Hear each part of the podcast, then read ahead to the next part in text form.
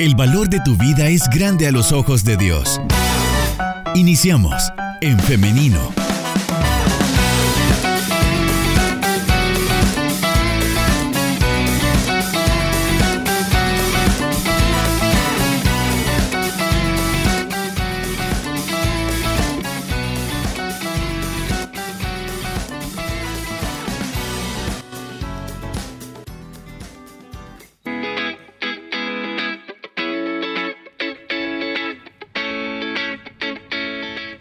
15 minutos nos separan de las 10 de la mañana, son las 9 con 45 minutos. Estamos de regreso ya con En Femenino y es momento de la entrevista. Antes quiero saludar a las personas que se están conectando con nosotros a través de nuestro Facebook Live en En Femenino SB. Recuerde que usted puede ser parte de esta conversación dejando sus comentarios en... en en nuestro en vivo en Facebook. También puede estar eh, participando con nosotros a través de nuestro WhatsApp 78569496. Ahora sí, bueno, ya estamos listos para dar inicio a nuestra entrevista y eh, hoy es un día importante para En Femenino, para la historia de En Femenino, porque hoy por primera vez tenemos al pastor Mario Vega con nosotros. Pastor, bienvenido. ¿Cómo está? Eh, muy bien, muchas gracias por la invitación para poder compartir principalmente con las oyentes de En Femenino, aunque también pues sé que hay hermanos que escuchan este espacio. Así que un saludo para todas y para todos también. Y claro, porque este, em, estos temas, los temas que abordamos acá en el femenino, también es importante que, lo, que los conozcan no solo las mujeres, sino también los hombres, los adolescentes, las adolescentes. Por eso em, estamos muy agradecidos con usted también por haber aceptado nuestra invitación. Con mucho gusto, y aquí estamos ya a la orden. Bien. ¿Por qué? Se preguntarán por qué abordar este tema de sexualización de las mujeres en los medios de comunicación.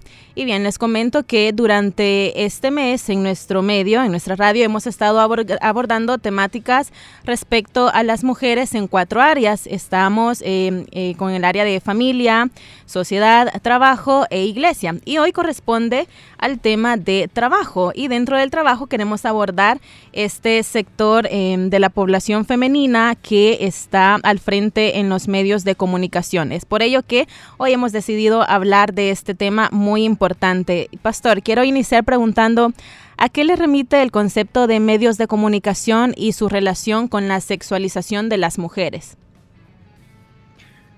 Bueno, en primer lugar, hablando de medios de comunicación, eh, normalmente nosotros lo limitamos a lo que es radio, televisión, periódicos pero en realidad los medios de comunicación ahora son mucho más amplios.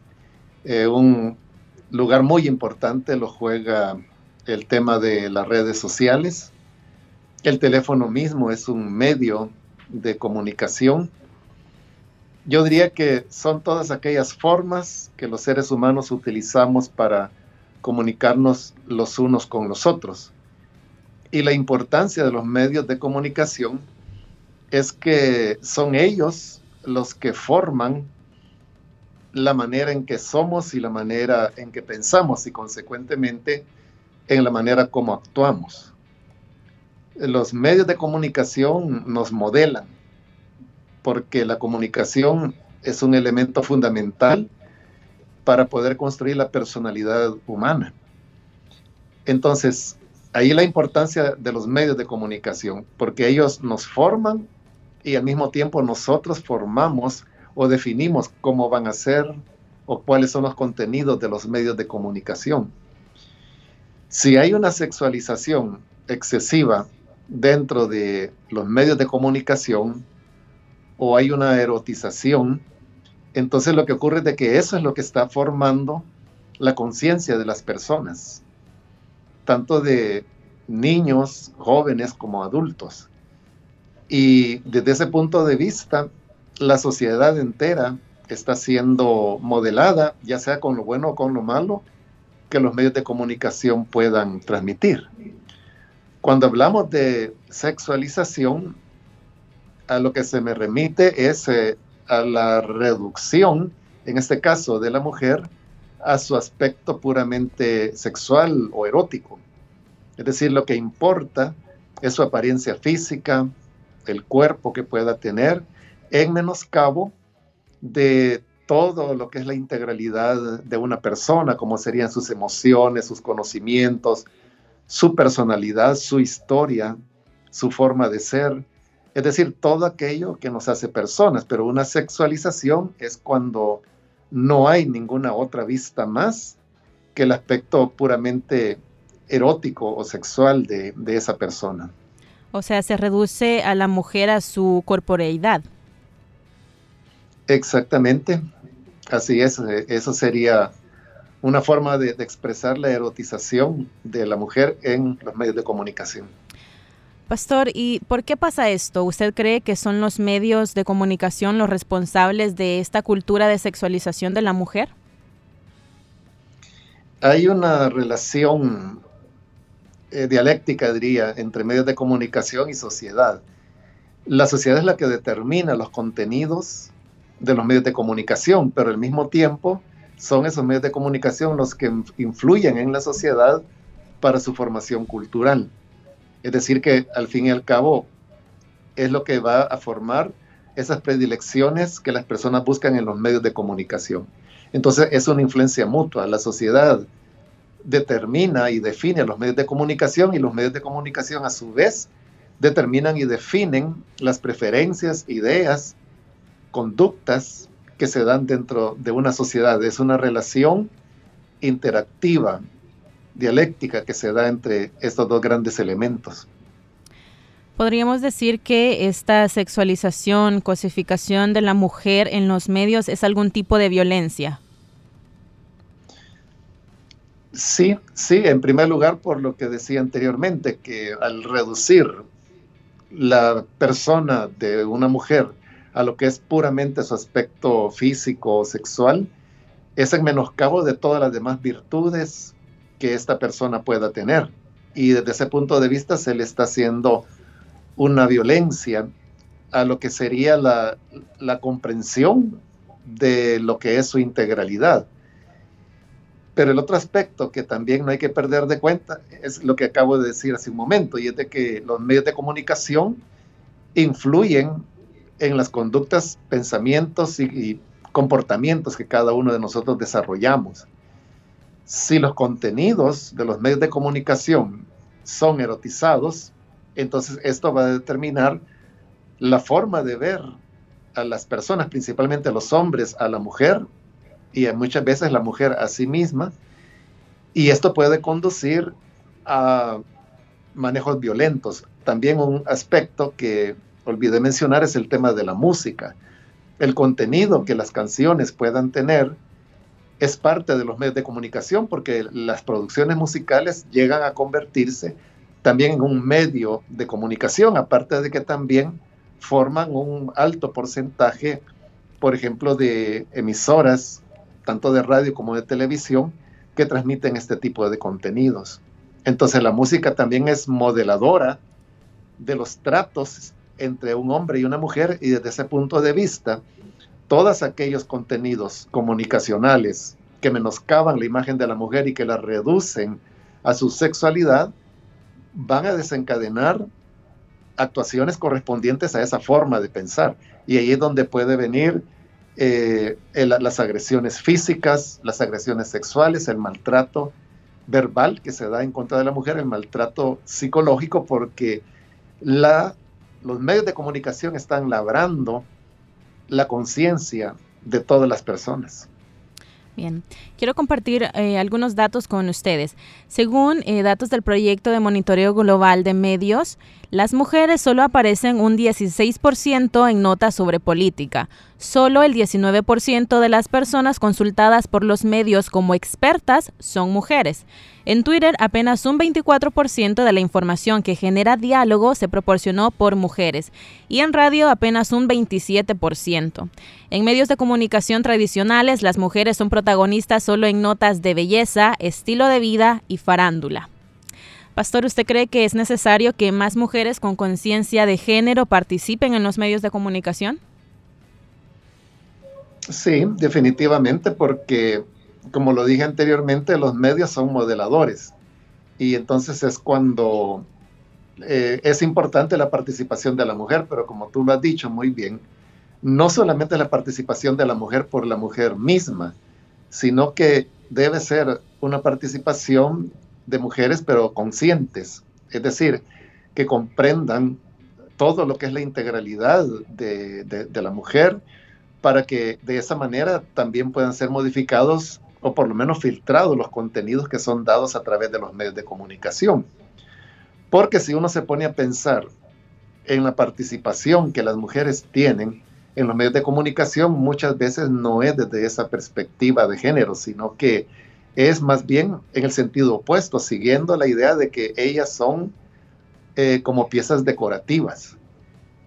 Eh, hay muchos programas de televisión en que, por ejemplo, las personas, los talentos que aparecen en estos programas, sean noticiosos o de otro tipo, son seleccionadas por su apariencia física y muchas veces no tienen ni siquiera la compatibilidad académica para la función que están desarrollando, porque el criterio no es la capacidad de la mujer que pueda tener como periodista, por poner un ejemplo, sino que simplemente su apariencia física. Entonces, sobre esa base es que son seleccionadas, pero siguiendo esa misma lógica, las mujeres participan de esa forma de hacer medios y de hacer comunicaciones, en donde ellas pues le dan un máximo valor a su apariencia, a su ropa, a sus zapatos, a su maquillaje, a su peinado, con lo cual pues están abonando todavía más a esa idea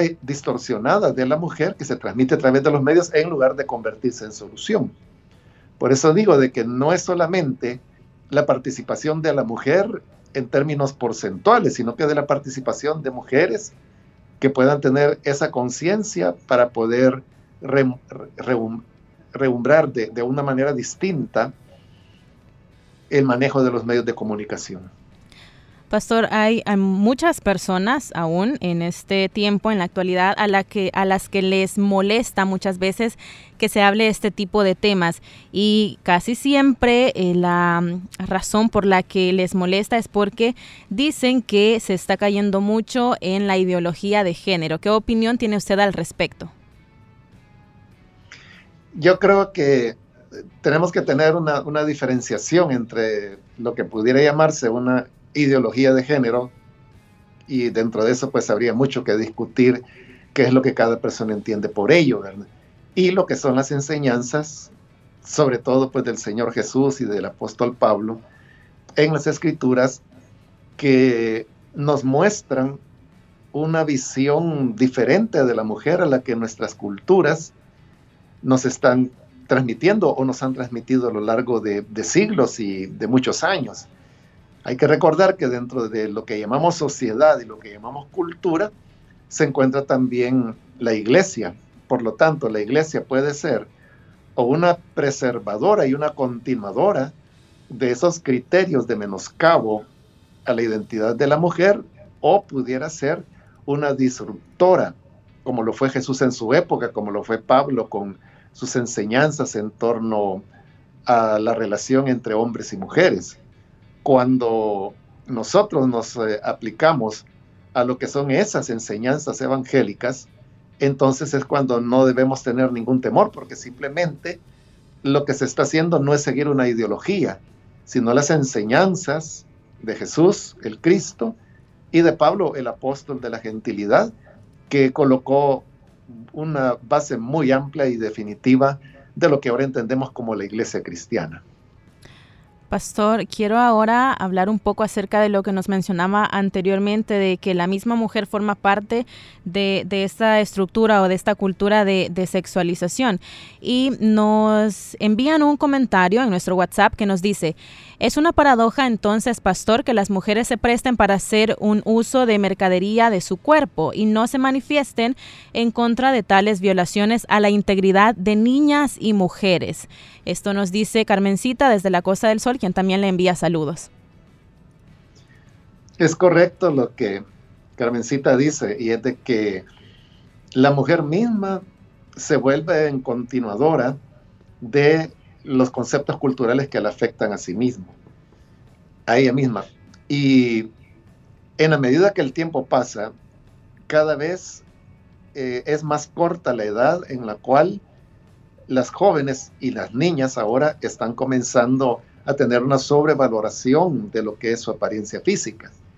El tema de las redes sociales está influyendo mucho más en las niñas de lo que nosotros podemos imaginar.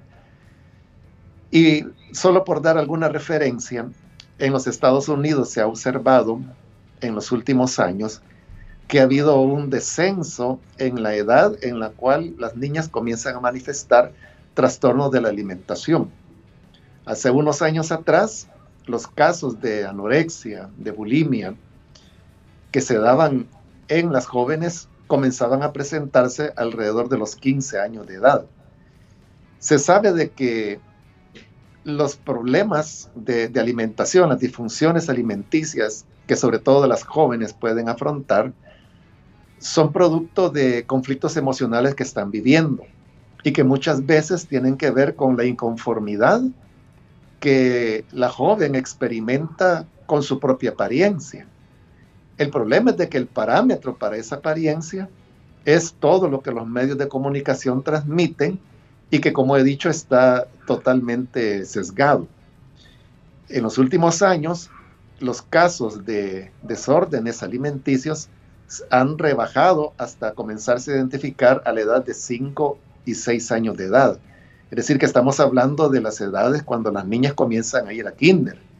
Pero ellas son las que están presentando ahora este tipo de desórdenes alimenticios, porque ya desde esa corta edad ellas están siendo influenciadas por los contenidos, en este caso de las redes sociales, aunque tampoco hay que dejar de lado que también están presentes los medios de comunicación, sean estos visuales como revistas, periódicos, televisión, sino que también auditivos, como es la radio, como es la música. También hay que tener en cuenta el tema de, los juguetes, o sea, ¿por qué las muñecas tienen que ser blancas, rubias y con ojos azules o verdes o, u ojos claros? Entonces, eso está ya dando un, un criterio, un modelo, un, un, patrón de lo que es bonito y de lo que no es bonito. Entonces la niña que no tiene la piel clara o que no tiene el cabello claro, los ojos claros, entonces comienza a sentirse inconforme con sí misma y es entonces cuando comienzan los conflictos y comienzan los desórdenes alimenticios que, como he dicho, en los últimos años están ahora presentando en niñas de hasta 5 y 6 años de edad. eso está hablando de cómo las redes sociales contribuyen a esa tergiversación de la imagen que niños y jóvenes deben tener acerca de sí mismas. Pastor, sí quisiera mencionar algo con respecto a la pregunta anterior o a la opinión anterior, y es que en muchas veces la responsabilidad o hasta culpa se traslada únicamente a la mujer cuando se dice que ellas también son las responsables de reproducir este tipo de eh, de cultura dentro de los medios de comunicación. Sin embargo, yo creo que también acá se ejerce, y esto es algo personal, ¿no? Se ejerce también violencia en contra de, de nosotras como mujeres entre nosotras mismas, porque en realidad em, hay mujeres que ni siquiera conocen algo más aparte de, esto. Si desde muy pequeña se nos ha enseñado lo que usted dice, que eh, hay un, eh, un, canon hegemónico de belleza, que debemos ser así, que debemos ser delgadas, que debemos ser blancas, que debemos ser rubias. Entonces, si desde muy pequeña se nos ha reducido a cuestiones puramente físicas, es muy difícil también y es de reconocer a aquellas mujeres que logran em, retar o romper con ese status quo de cómo debe ser la mujer. Por eso a veces a mí eh, me, cuesta un poco em, leer este tipo de, de comentarios, muchas veces en redes sociales, en los que siempre se está culpando a la mujer. Bueno, yo lo que entendí de, de la pregunta de Carmencita era de que de que la mujer misma se vuelve víctima del, propio machismo. Claro. Pero eh, sí, eh, eh, creo de que puede haber personas que culpan a la mujer misma de ella aceptar la situación, pero la cuestión es, ¿Qué es lo que determina que niñas de corta edad, como lo estaba diciendo anteriormente, comiencen a adoptar ese tipo de criterios y modelos para juzgarse a sí mismas? O sea, la culpa no la tienen ellas porque estamos hablando de niñas que apenas van a comenzar a ir a kinder, es decir, ellas van a comenzar a aprender.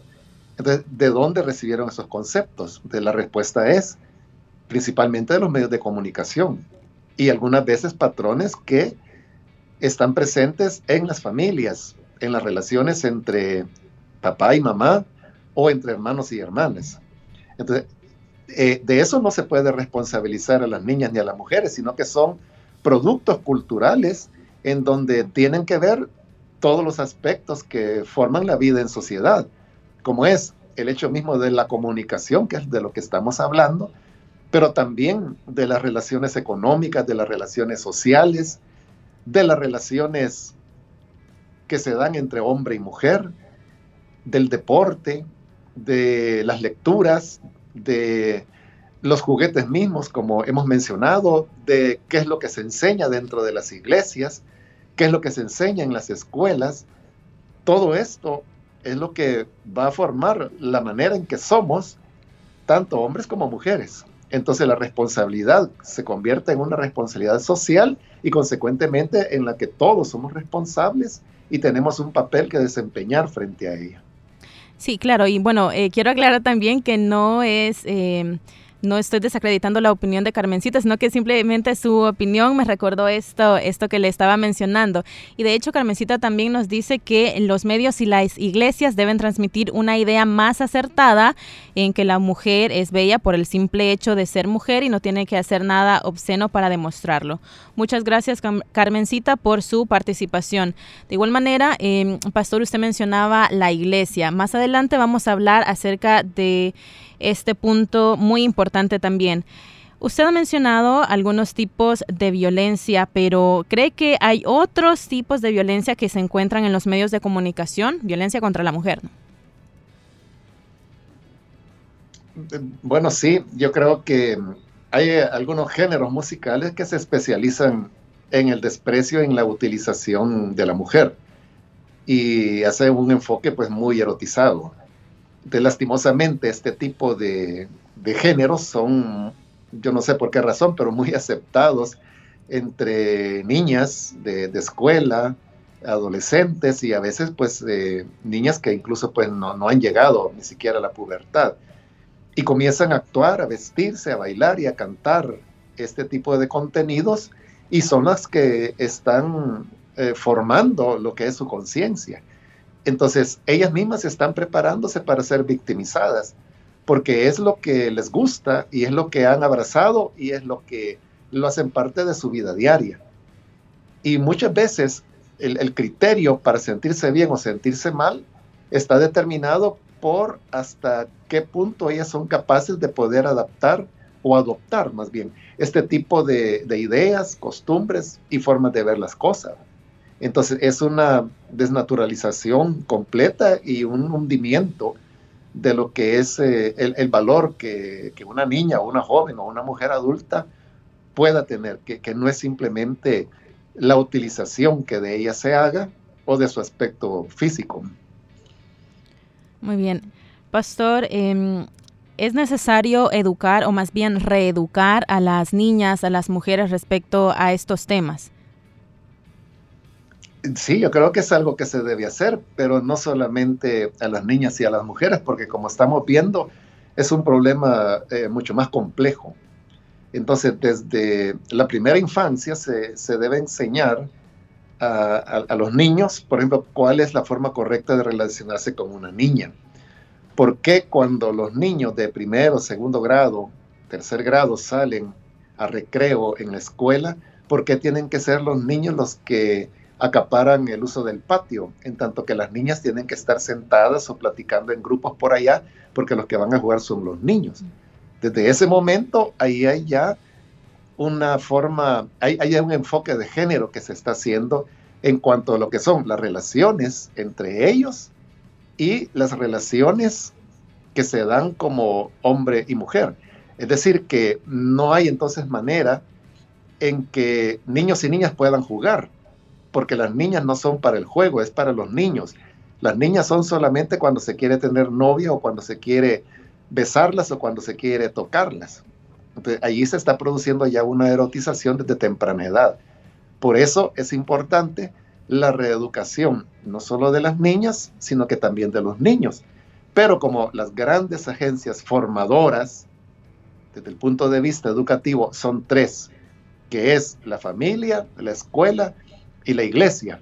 Entonces significa que tiene que también comenzarse por una reeducación de, de los padres mismos, de los padres y de las madres, para que puedan educar a sus hijos, de los maestros y maestras de escuela y de los ministros que enseñan en las iglesias, para que en este último caso, el de las iglesias, pueda haber un enfoque más bíblico que cultural a las relaciones entre hombre y mujer. Usted menciona a la iglesia y hay muchas iglesias que tienen medios de comunicación a su disposición. Hay líderes religiosos también que tienen apertura en medios y hay otros que poseen medios como tal. ¿Usted, ¿Usted cree que estos influyen en la naturalización de la violencia contra la mujer?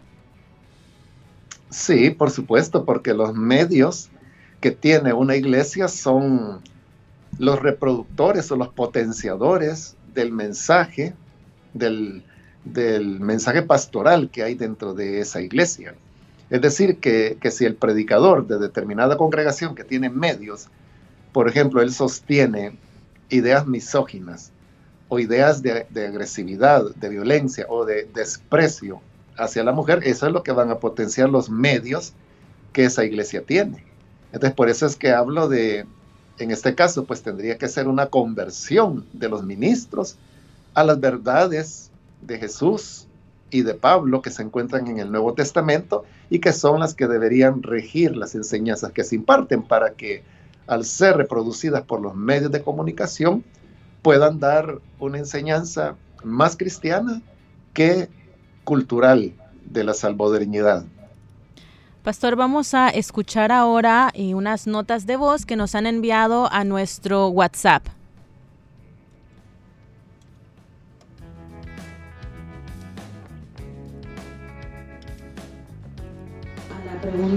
Dios les bendiga, restauración. Qué bonito programa, sí, la verdad es esa. Yo tengo una nietecita de dos años que es blanca, cabello claro, ojos verdes. Gracias a Dios por ese regalo. Y estaba cuidando una niña de cinco años hace algunos meses en realidad... Eh, este, morenita, todo lo contrario a mi nieta, morenita. Muy linda la niña, porque en realidad no importa cómo seamos, nuestro color, nuestro aspecto, somos bellas las mujeres. Entonces vino esta niña, empezó a tener conflictos con mi bebé, queriéndome la, me la agredía, me le decía que ella, ella era chocolate y que ella quería ser blanca. Sí, bien terrible, una gran realidad pero todo esto se puede ver cuando estas niñas van creciendo en un hogar disfuncional y en un hogar no cristiano. Pero que Dios nos ayude con este problema de, la, de, la, de las niñas. Muy bien, por ahí teníamos esta opinión. También eh, nos están enviando más comentarios y nos dice que em, excelente tema con respecto a los géneros musicales. Esto se está dando en todos, eh, en muchas, en las mayorías de las radios y medios de comunicación, nos dicen. También nos dicen por acá que em, se cae muy fácilmente en la cosificación de la mujer, pastor. También nos están comentando a través de nuestro WhatsApp. Bueno, muy buen tema, muy interesante. Y también, bueno, están enviando saludos para, para usted, pastor. Sí, gracias a la participación de, las oyentes. Bueno, ahí teníamos pues el caso de, la hermana que hablaba sobre su nieta, ¿verdad? Y cómo la apariencia física en, en, una niña está produciendo ya eh, conflictos que ella los expresa en rechazo hacia la niña que tiene un color de piel diferente al de ella. Pero tal como lo dice la hermana, y lo ha de decir pues porque ella conoce, ¿verdad? Que el caso de esta niña que muestra esa agresividad o inconformidad con cómo ella es, con su apariencia, viene de un hogar en conflictos también. Entonces ahí de nuevo, ¿verdad? La importancia de los padres y de las madres que aprendamos a ver eh, la belleza en todo, ¿verdad? Es decir, no solo lo blanco, sino que lo moreno, lo negro e incluso pues el amarillo que se da en culturas asiáticas tienen su atractivo, tienen su, belleza y debemos eh, aprender a, respetarlo y valorarlo. Pero ahí seguimos hablando pues de aspectos físicos que, tienen que ser respetados, pero tampoco hay que olvidar que una persona es mucho más que su apariencia física. Una persona eh, tiene su forma de ser, sus emociones, su propia personalidad, tiene su historia, tiene sus conocimientos, tiene su capacidad de raciocinio. Entonces, no se debe valorar a las personas tan solo por su apariencia, sino que por todo lo que son como seres humanos, como hijos e hijas de Dios. Pastor, ¿considera que son necesarios los movimientos ciudadanos o la presión ciudadana para que esta cultura de sexualización de la mujer cambie? Sí, porque eh, volvemos, ¿verdad? Se trata de, una situación social y los cambios sociales eh, solamente son producidos a través de herramientas políticas. Es decir, las políticas de gobierno o de atención a diferentes situaciones en la sociedad son dictaminadas por los políticos. Y ahí la importancia de que las personas puedan asociarse para defender o por lo menos para incidir en cuáles son sus intereses. Y así como lo hacen los trabajadores a través de los sindicatos, como lo hacen los eh, las gremiales de, profesiones eh, médicas, de ingenieros, de académicos. Entonces, de igual manera, en el caso de niñez o en el caso de mujeres, son los hombres, son las personas las que tienen que organizarse para de esa manera poder incidir socialmente, políticamente y que se puedan producir los cambios que se necesitan para que la sociedad vaya siendo transformada paulatinamente. Muy bien, vamos a escuchar otra nota de voz que nos envían a nuestro WhatsApp. Eh, hablando de ese tema, es bien feo porque conozco a un familiar que ella tenía mucha experiencia, mucha experiencia en lo que estaban solicitando para un empleo. Pero entre ellas, cuando llegó a entrevista, eh, había muchas señoritas dice ella, según cuenta ella, de que había muchas señoritas enseñando parte de su cuerpo. Entonces cuando ella llegó, a pesar de que tenía una, una muy valiosa capacidad y, reconocimiento en, el medio que estaban solicitando, no la, no la dejaron a ella, no que dejaron a una cipota que bien se fijó ella, pues que había llegado con minifalda y, y casi enseñando su escote, pues. Entonces es bien feo porque a veces como las mismas mujeres se expresen, ¿cómo lo pudiera decir? entre ellas mismas pues se devalúan unas a otras y es bien feo eso. Ella perdió la oportunidad de ese trabajo por eso. Por ahí tenemos esta, em, esta opinión que nos envían a nuestro WhatsApp. También nos dicen por acá, me gustaría saber, pastor, si en escuela dominical las niñas ya no deberían estar separadas de los niños cuando entran en, cuando están en clase bíblica. Esta es una pregunta que nos envían a través de nuestro eh, Facebook Live. Mm, bueno, no sé de, qué iglesia estará hablando, ¿no? Al menos pues lo, que es Iglesia Lin, eh, nunca se ha hecho tal separación. Muy bien, también en otra opinión nos dice, Dios les bendiga. Las presentadoras de televisión es a ellas a quienes les gusta aparecer en los medios de comunicación muy sexualizadas, nos dicen en una opinión. ¿Qué, eh, podríamos comentar al respecto, hermano?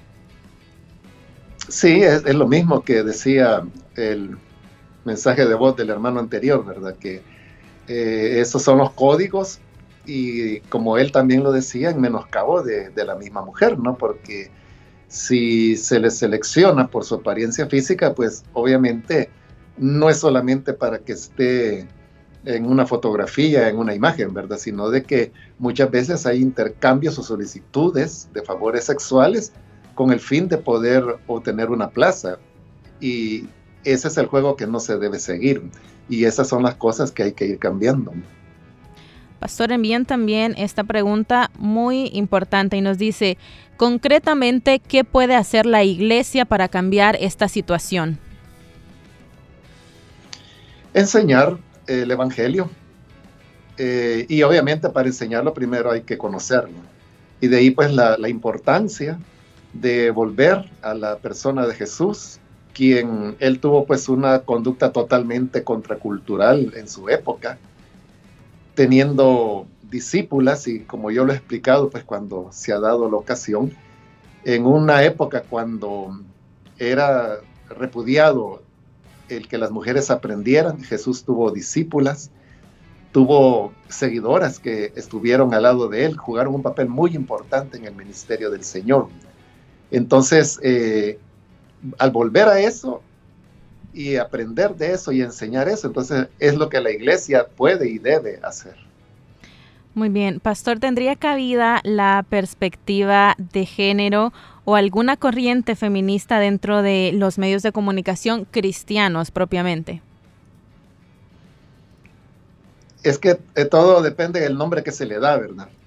Por eso es que yo prefiero hablar de, volver eh, al modelo bíblico, porque cuando se habla de feminismo o se habla de enfoque de género, eh, como otras cosas en la vida, ¿verdad? Ahí todo tipo de expresión, porque así como en el ecologismo, eh, por ejemplo, hay un ecologismo sustentado, científico también, hay un e-, ecologismo que es un radical, ¿verdad? O sea, es, de una expresión más política que sustentada científicamente. Entonces, lo mismo lo que ocurre con los feminismos.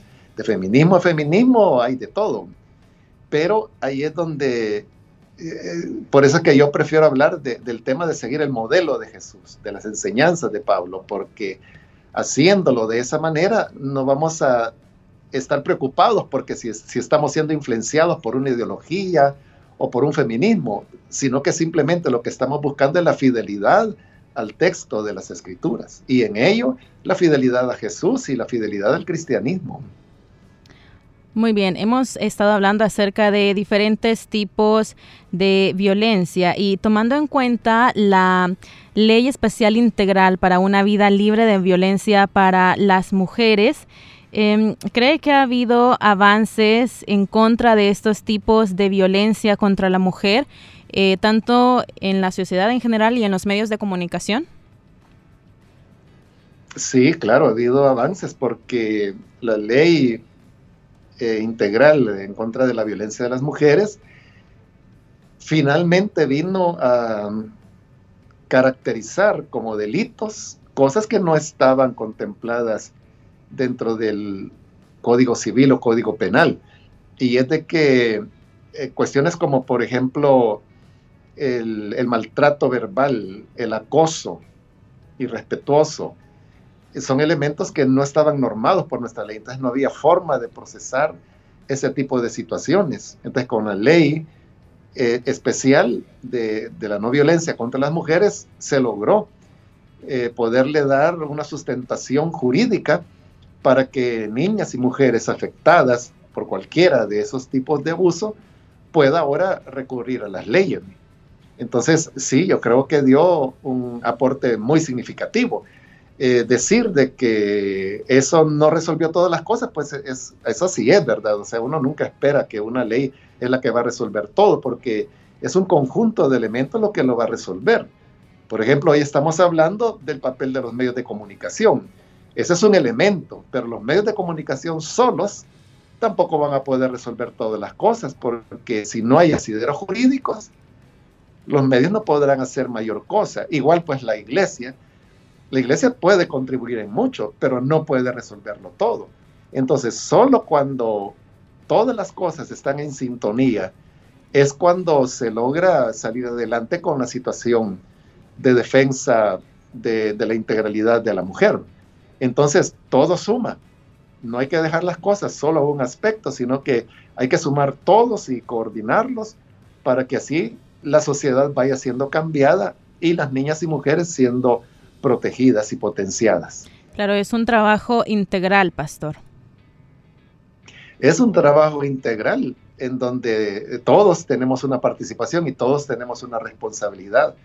Porque como dije anteriormente, esto es un resultado de cómo somos, de lo que somos como sociedad. Y como parte de la sociedad, que somos todos, todos tenemos una responsabilidad para cambiar el panorama de las cosas. Muy bien, quiero compartirle unas eh, últimas opiniones que nos envían a través de nuestro WhatsApp y nos dicen por acá. Eh, tengo una familiar que ella ha creado una sobrina, ya tiene siete años, y la niña eh, tiene teléfono celular y ahí ve diferentes videos en una red social que se caracteriza por videos cortos con bailes muy sexualizados y nos comenta que, em, que la niña está haciendo estos movimientos sexuales frente al teléfono. Esa es la educación de hoy, lamentablemente. También nos dicen por acá. Yo nunca me sentí bonita o atractiva. Siempre en el colegio me esforcé mucho estudiando para compensar lo que yo creí que me hacía falta. Siempre pensé que si no era bonita, al menos tenía que ser inteligente. También nos dicen, em, nos hacen una pregunta, pastor. ¿Este tipo de enseñanzas deben comenzar en las iglesias con nuestros niños y niñas, es decir, desde la iglesia infantil o escuelas dominicales? Debe comenzar con todos, con niños y con adultos, porque los adultos son los padres y madres de esos niños. Entonces, de nuevo, la escuela dominical o iglesia infantil, como se le llame, puede hacer una parte, pero si los padres no ponen la parte que como progenitores les corresponde, no se va a ir muy lejos tampoco. Precisamente eso nos dicen en otro, eh, en otro comentario, otra opinión. Es muy importante que los padres cristianos fortalezcan el autoestima de sus hijas, ya que hoy en día vemos jóvenes cristianas que en sus redes sociales también reproducen esto que hemos estado hablando, em, fotos subidas de tono con una vestimenta inadecuada y todo por recibir likes, comentarios. Entonces ellas mismas no se están valorando, por eso es que los medios de comunicación no lo hacen. Debemos valorar nosotras y nosotros si nos prestamos para ser instrumentos de sexualización.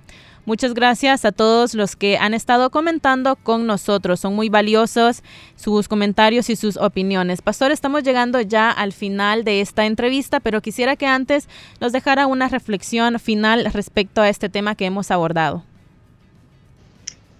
Gracias. Yo, yo quisiera hacerlo en base a, la, a un mensaje que envió eh, una persona que decía que ella sabía que no era bonita, y que por lo tanto se enfocó en el aspecto académico, lo cual pues eh, estuvo muy bien porque es lo que digo, ¿verdad? La, mujer no solo es apariencia, también tiene cerebro, también puede ser una profesional. Pero eh, me llama la atención cuando ella dice que no era bonita. Y yo me preguntaría, o sea, ¿qué la lleva a pensar que no era bonita? Porque ese aspecto, lo bonito o lo bello, es solamente en relación a algo es decir, no, hay un absoluto, no hay algo que determine lo que es bonito y lo que es feo. Lo que determina que las cosas son bonitas o son feas es cómo los seres humanos lo vemos. Entonces, lo bonito, lo feo siempre está determinado por estructuras o construcciones sociales. Entonces, aquí viene el punto. ¿Sobre qué base ella dice que no era bonita? Porque si lo dice sobre la base de la construcción social, entonces, ¿de dónde viene esa construcción social? O sea, ¿qué es lo que nos enseña esa construcción social? Que hay que ser delgada como una Barbie, literalmente, o que hay que tener el pelo rubio, o que por lo menos hay que teñírselo. Entonces, ahí estamos jugando ya con un criterio de, bonita. Y ahí es donde la persona puede también tener una trampa, porque eh, lo bonito o lo, que no es bonito no está determinado por lo que la persona es en sí o cuáles son sus características eh, físicas, anatómicas, sino que está determinado por cómo la sociedad nos ha hecho pensar. Y desde ese punto de vista, yo podría decir que no hay nadie que sea bonita y no hay nadie que sea fea tampoco. O sea, todo depende de las construcciones que las personas puedan tener. Y como no todas las personas somos iguales, ahí es donde viene la, diversidad de preferencias o de gusto. Y desde ese punto de vista nunca hay que llegar a una afirmación de ese tipo, de decir que se es muy bonita o se es muy fea, ¿verdad? Habrán ciertos patrones o características que se acoplan con lo que es más o menos la mayoría de la opinión, pero eso no significa que sea el absoluto. Entonces hay una verdad, y esa verdad es de que lo que la Biblia dice, que Dios todo lo hizo hermoso, o sea, todo lo dotó con hermosura. Entonces, cuando nosotros decimos, como la hermana decía que ella no era bonita, entonces es una negación de lo que Dios ha dicho. Pero digo sobre la base de esas construcciones sociales. Entonces, que Dios nos ayude para que podamos tener una manera más bíblica de ver las cosas, que las escrituras y sus enseñanzas puedan ser como la base sobre la cual construimos nuestra manera de pensar para que así no caigamos en errores juzgándonos a otras personas o juzgándonos a nosotros mismos. Perfecto, tenemos mucho por, por reflexionar con esto que nos acaba de, de decir, pastor. Bueno, esa es la intención del programa. Así es. Bueno, hemos llegado ya al final de esta entrevista. Muy agradecida con usted, Pastor, por habernos acompañado, por aceptar nuestra invitación, que esperamos no sea la última. Pues con mucho gusto eh, estaré pues cuando tenga la oportunidad. Así que, y gracias también a todos por, por su audiencia. Muy bien, eh, también quiero despedirme con algunos saludos que le envían, Pastor. Nos están escuchando tanto em, en nuestro país, pero también fuera de nuestras fronteras y todos le, bueno, le dan las gracias primero por abordar este tipo de temáticas y también por la sabiduría que usted comparte con nosotros. Gracias a todos ellos por su audiencia fuera del país. Bueno, bendiciones, Pastor, que tenga un feliz día. Bueno, que Dios te bendiga. Amén. Bueno, y, gracias también a ustedes que nos han estado acompañando en esta mañana. Gracias por también enviar sus comentarios, sus preguntas. Son muy valiosas para nosotros también por todas las experiencias que nos comparten. Les damos las gracias por tener la confianza de compartirlos con nosotros.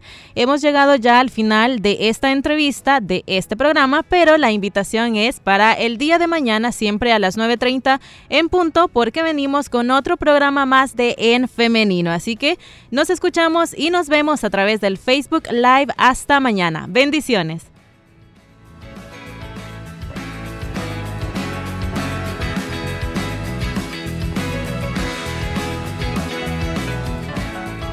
Construye tu vida con pensamiento propio.